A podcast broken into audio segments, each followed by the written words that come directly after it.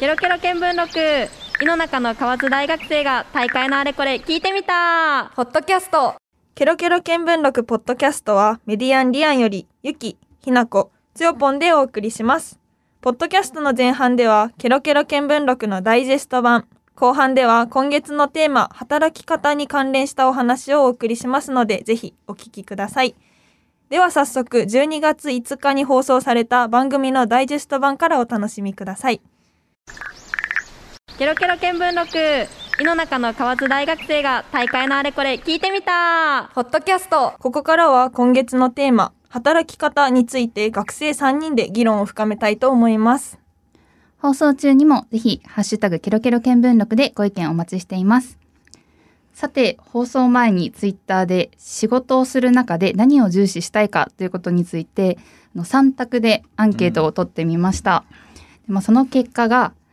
1位が仕事内容やりがいがえー33%、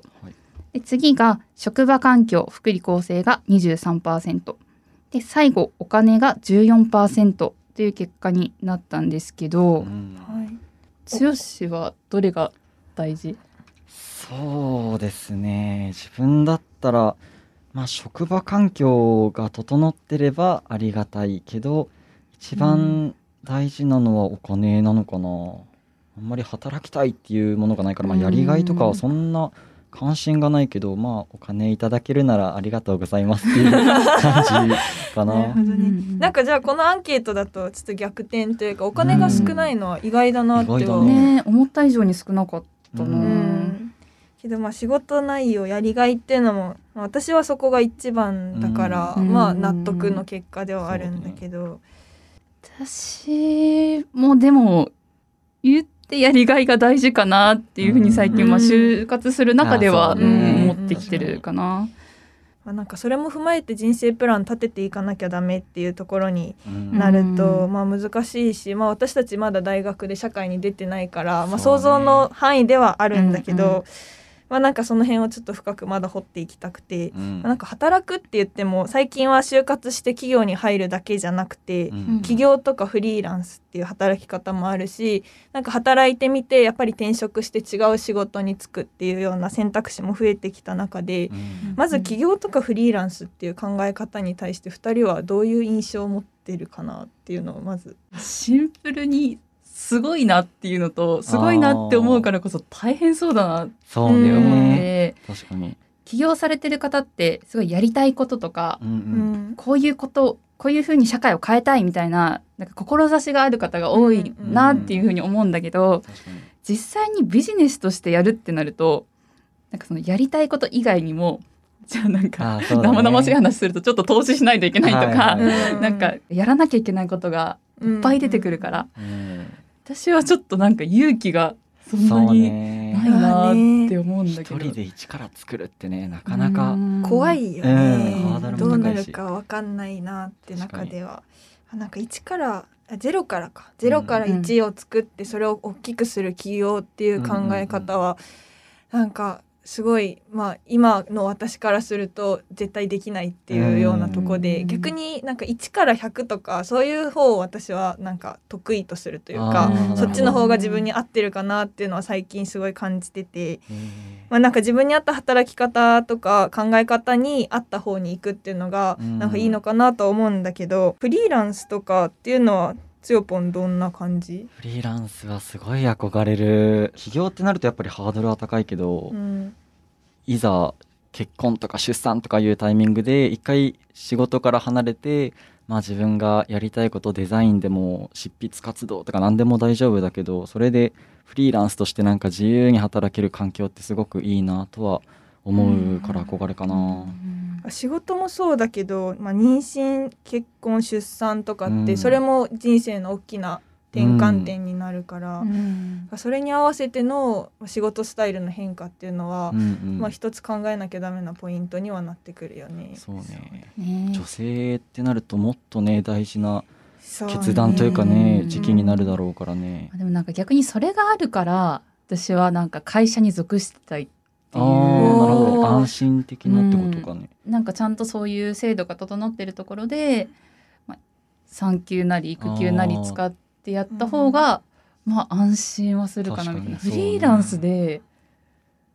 妊娠しましたってなったらもううんどうしていいのか分からないから、そう。確かに。自分だけだもんね。まあ、なんかパートナーがねいるかうん。らその人に頼るってことにはね協力してっていう感じにはなるんだろうけど、でもやっぱり自分のキャリアがそこで一旦なんかストップしちゃう気がして。そうだね、ん。確かに。だからなんか逆に属してたいなっていう感じはあるかな。次転職っていうさっきのあうんうんの、うん。まあ、人生の中の大きな分岐点って話もあったけどなんか転職仕事を変える。前のものから違うものに変えるっていうのはうん。どういう印象というかやってみたいと思う？新卒ですごいやりたいことがうん。なんかあるところに行けたらそれはそれでいいし、うんうん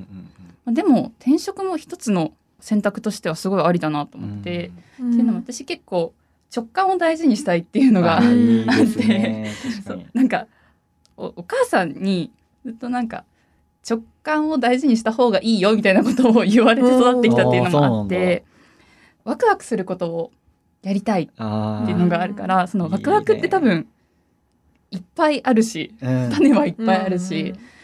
いつどこにワクワクを感じるかわかんないからそうね。そのワクワクすることができるんだったら、まあ、転職もありだし新卒で入ったところでできるかどうかっていうのはね。まあ、正直わからない。入ってみないとわわかんないしだから、ねまあ、できないんだったら、まあ、一回違うところに入って、うんうんうん。なんか転職を目指すじゃないけど、って言ったらまあ、聞こえ悪いかもしれないけど、うんうんそういうのもありだろうなと思うしまあ好きなことやってても変わるかもしれないし、うん。うん。わかる。うん。転職する人って自分にすごい素直に生きてる感じがして、うん。ああそういう印象があるんだ。うん。最近ね転職もハードル下がってきてるみたいな話もよくあるしね。うん。聞く聞く私は本当に真逆であ本当？そう寺平さんもはなんかどっちかっていうと転職の人と向き合ったり、うん。まあなんか自分も転職されてっていうお話だったと思うんだけどなんか私としてはやっぱりなんで転職するのっていうのが初めに思い浮かぶというか、なんか転職する時にこう何を求めて転職してるのかっていうのをき考えたり聞いたりするとやっぱ初めに3年で転職しますって言って、うん理由としてはやっぱスキルアップスキルを身につけて次のステップに進むためとか、うん本当にその考え方も素敵だしその人の成長につながるのかなと思うんだけどそれが転職ばっかりを繰り返していくとただスキルを集めるだけになってる感じがしてそれって本当にその人のやりたいことなのかなって考えた時にちょっとずれてないかって思っちゃうのあが、ー。まあ、転職にちょっとあんまりいいイメージを持ってない理由にはなってくる。終身雇用できるならそっちがいいって言ってたしね。そうそうそううん、なんかそうそう。私の場合は本当にやりたいことがここっていうのが本当に決まっててうん。ま、っすぐ一本だからそのそこでその場所で成長してその場所のをしっかり知って向き合うっていうことをしたいから、う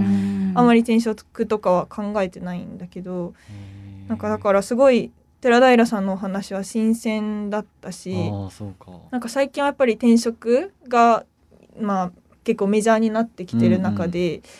まあどっちがいいってわけじゃないけどその辺は新しい考えだなって思ってうん。びっくりはした、さっへき。ーそうか。逆の逆ってまた変な話。だ自分それこそゆきとは逆で転職にあんまりハードルがないっていうかそれこそ寺平さんと同じような考え方で今いるから、ん。でなスキルアップのために転職とかではないんだけど、まあ、それこそひな子がやりたいことをとかワクワクすることをとか言ってたけど、何かしたいことがあるからそれに向かってとかいうなんかプロフェッショナル的な働き方ってなんか自分すごく合わないというかそれ自体はすごいかっこいい働き方だなとは思うけど自分に置き換えてみるとすごい肩が凝っちゃうイメージ。なんかずっとアマチュアをずっと続けていろんなことを広くゆるくやってたいとかっていうのが自分の理想かな。目標を持って生きるっていうのは大変なのかな？けどそれがないとしんどいっていう人もいるもんね。ねなんかそれがモチベーションであるから頑張れるみたいなイメージはあるねけど、まあ、でもなんか転職が、まあ、結構普通になってきて、うん。まあ、就活とかしててもうん。結構企業さんによってはうちは転職してる人もいっぱいいますよっていうのを逆にアピールポイントにするところもあってちょっと初めて聞いた時え言っちゃって大丈夫なのかなって思ったけどまあそのみんながちゃんとやりたいことを選択してできるっていうのはすごい強みだなと思っうん。て、自由な感じが伝わってくるしね。終身雇用とかいろんななんか型にとらわれずにやりたいことっていうのを見つけてそれを突き詰められるんっていう世の中っていうかそういう働き方が割とメジャーになりつつあるのかなっていうのはすごい感じる。いざ転職したいけど勇気がとかいう話ももうもちろんあるだろうけど、んこれまた寺平さんがさっきおっしゃってたみたいな、うんうんうん。まあ実際辞めて次何かつかめなくてもまあなんとかなるだろうっていう精神はすごい自分もわかるなっていうのはあって、うん。友達ともなんかそんな話よくしたりするけど うん。まあなんだかんだバイトを今やっ経験してるからっていうのもあるけどバイトしたらまあお金はある程度もらえるし、なんとなくそれとなく生きてはいけるかなっていう印象はある。けどやっぱり社会的な目っていうのも結構私は気にするタイプで。ちゃんとした職について安定した生活を送ってるのがいいっていうまあ昔ながらっていうのか、うんどうしてもその辺が不安要素として安定性を見ちゃうってとこもあるんだけど、うん何がいいか分かんないっていうのは正直なとこだけど、そうなんねか。さっきお話にもいっぱい出てきたけど自分がしたいことを探すというか、そこがやっぱ軸になってる人も多い中で、まあ、最後あの寺平さんのインタビューの最後にあのメッセージいただいてたんですけど、うんうんまあ、キャリア選択で大事なのは自分を客観的に見れるかメタ認知できるかっていうところうんだったかなっていうので、まあ、自分がどうありたいかっていうのを見つけるっていうのってどうやって見つけたらいいと思う、それこそインタビューの中でもやりたいこと探しはなかなか難しいっていう話うんもあったし、来てく中でワクワクなんていくらでもね、見つかってくるだろうから まあそれをうまいこと掴んで楽しんでっていう生き方がなできたら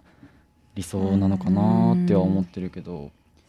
ね、私なんかこの間お話しさせてもらったその社会人の方就活の時にお話しさせてもらった方が、その何をしたいかとかじゃなくてもう漠然とそのぼんやりでいいからどういうふうな生き方をしたいかっていうのを軸に置いてほしいっておうー。ん言われてでそのもうぼんやりとした例えば私だったらそれこそワクワクしながら生きたいみたいな、うん。そういうのが多分人生のテーマみたいなのが、うん。あると思うんだけどそういうじゃあワクワクするために何が必要かっていうのを考えてったら自然とやりたいことっていうかやるべきことが見えてくるからってあ言われて。ーなるほどあなるほどなってそれは結構なんか響いた。あー確かに。なるほどね。難しいけど私たちも今ちょうど人生の岐路に立ってるので。ね。これを機に。楽しみですけど今後。が、ね。未来は明るいね。未来は明る。い明る。い 今後を楽しみに今回の、はい。まあ、お話も踏まえて考えていければなと思います。ケロケロ見聞録井の中の河津大学生が大会のあれこれ聞いてみた。ポッドキャスト。では振り返りはここまでにして今から少し番組の裏情報を皆さんにお伝えしていければなと思います。は裏情報。はい、ということで今回は曲の選択というかチョイスがすごく強烈だったというお話を聞きましたが、はい。はい、曲を選択した実はお二人にちょっとその選んだ理由とか聞いてみたいなと思うんですけど、はいじゃあまずつよぽんから何を選んだのか教えてくだ自さい。分は後半3曲ですね。細野晴臣さんの住所不定無職低収入と夜な夜なウィークエンダーズのプレイコーとポール・マッカートニーのワンダフルクリスマスタイム。3曲選ばせていただきました。はい、まあそうですね。細野晴臣さんの曲に関してはまあ働き方うんああの曲だで浮かんだ曲だったのでここでまあかけたいなというか最近ずっと追っていろんな曲細野晴臣さんのとか「ハッピーエンド YMO」とか聴いてるのでぜひ流したいと思って一つ選びましたね。とえっ、と「夜な夜なウィークエンダーズ」は、うん。これ収録の4日前ぐらいに福岡にライブに来ててそう今年の4月にメジャーデビューされたバンドなんですけど、うん。サラリーマンが週末だけバンド活動をやってみたいな感じの方たちですごくかっこよくてライブも楽しくて。あ行ったんだ。行ってきた。すごくよかった もう。本当にしみじみと。もうなんか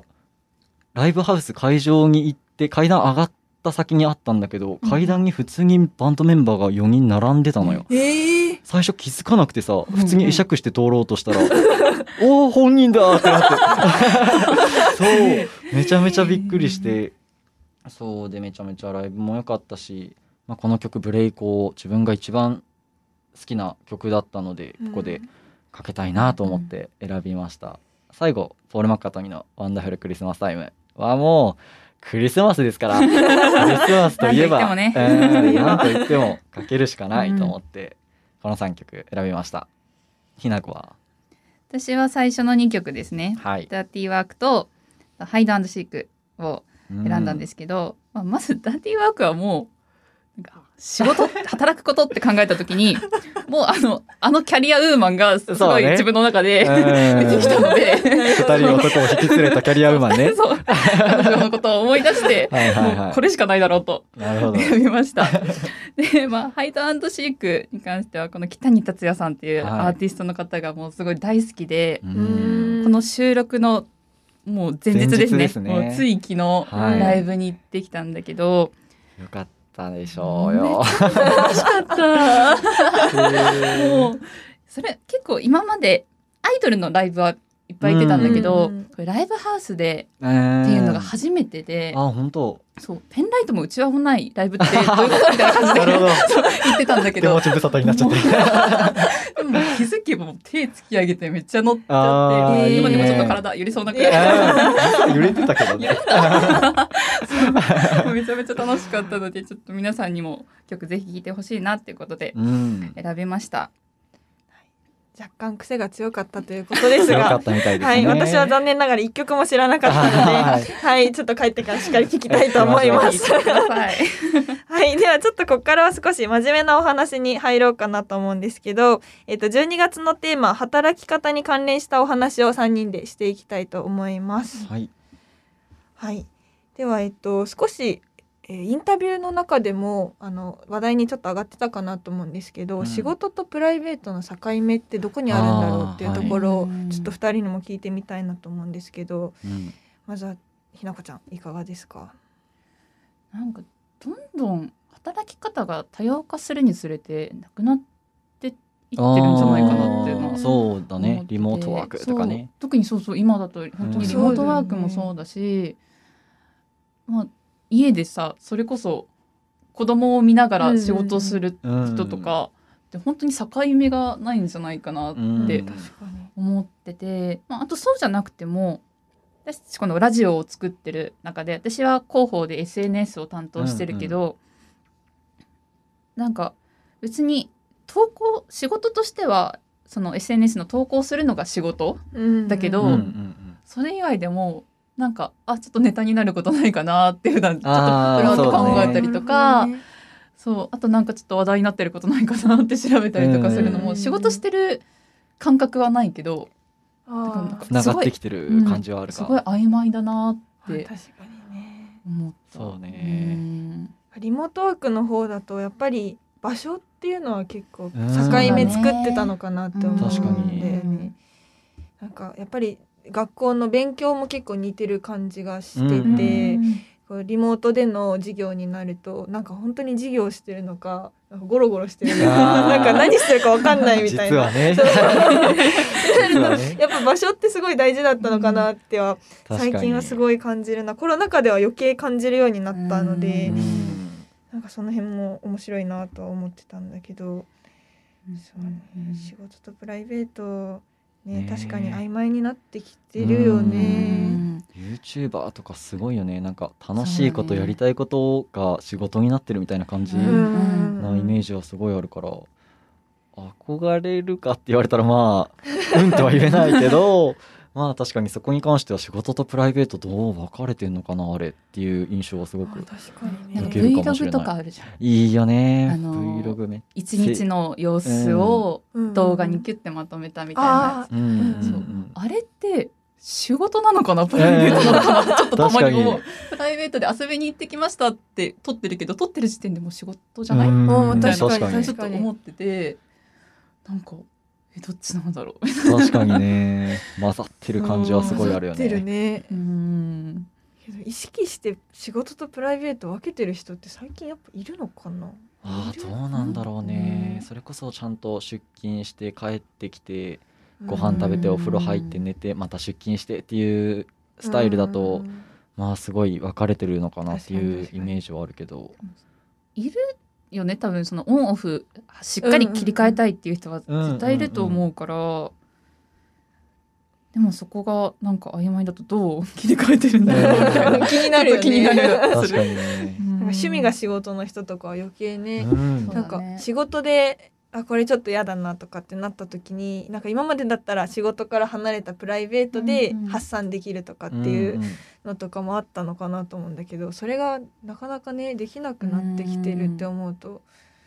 そこも不安ではあるけど。確かにね。なんかちょっと怖いっていうかさ、うん。好きなこと仕事にできるのってすごいかっこいいけどさ、うん。仕事にしてしまったら好きなことが好きなことじゃなくなっちゃうんじゃないかっていうのがすごいなんかちょっと怖い。怖いよなね。って思って。前なんだっけなどこかで聞いた話なんだけどイギリスロンドンで寿司職人をやってる日本人の方、うん。うん。自分で作った寿司食べないんですかっていう質問に対してそれじゃ面白くないじゃんっていう返しをしてたのを前見て、なんかかっこいいけど、うん。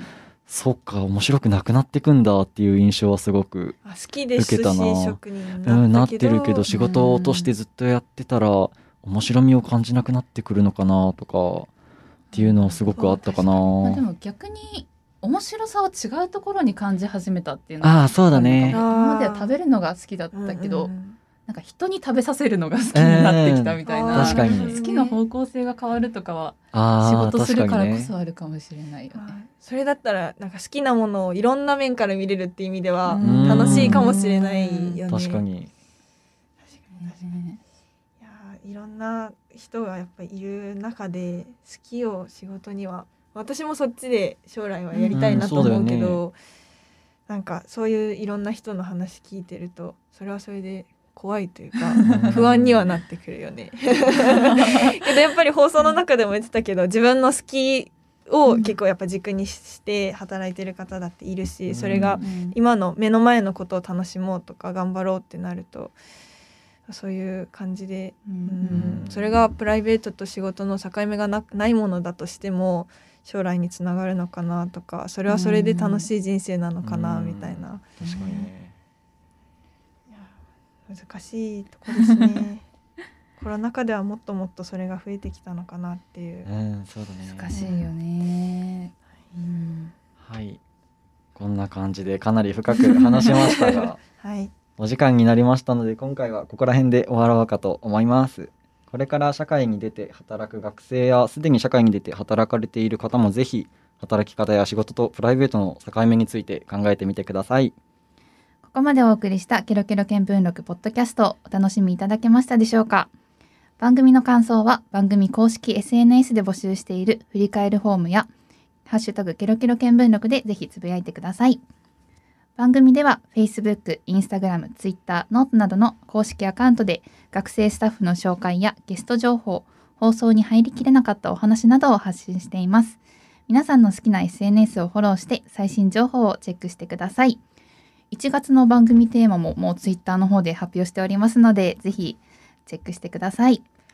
ポッドキャストで興味を持ってもらった方はぜひケロケロ見聞録の本編もお楽しみください。ケロケロ見聞録は毎月第1日曜日の夜10時から11時まで放送しております。次回の放送は1月2日です。ここまでのお相手はメディアンリアンよりゆきとひなことつよぽんでお送りしました。Love FM Podcast. ラブ f m のホームページではポッドキャストを配信中スマートフォンやオーディオプレイヤーを使えばいつでもどこでもラブ f m が楽しめますラブ FM.co.jp にアクセスしてくださいね Love FM Podcast.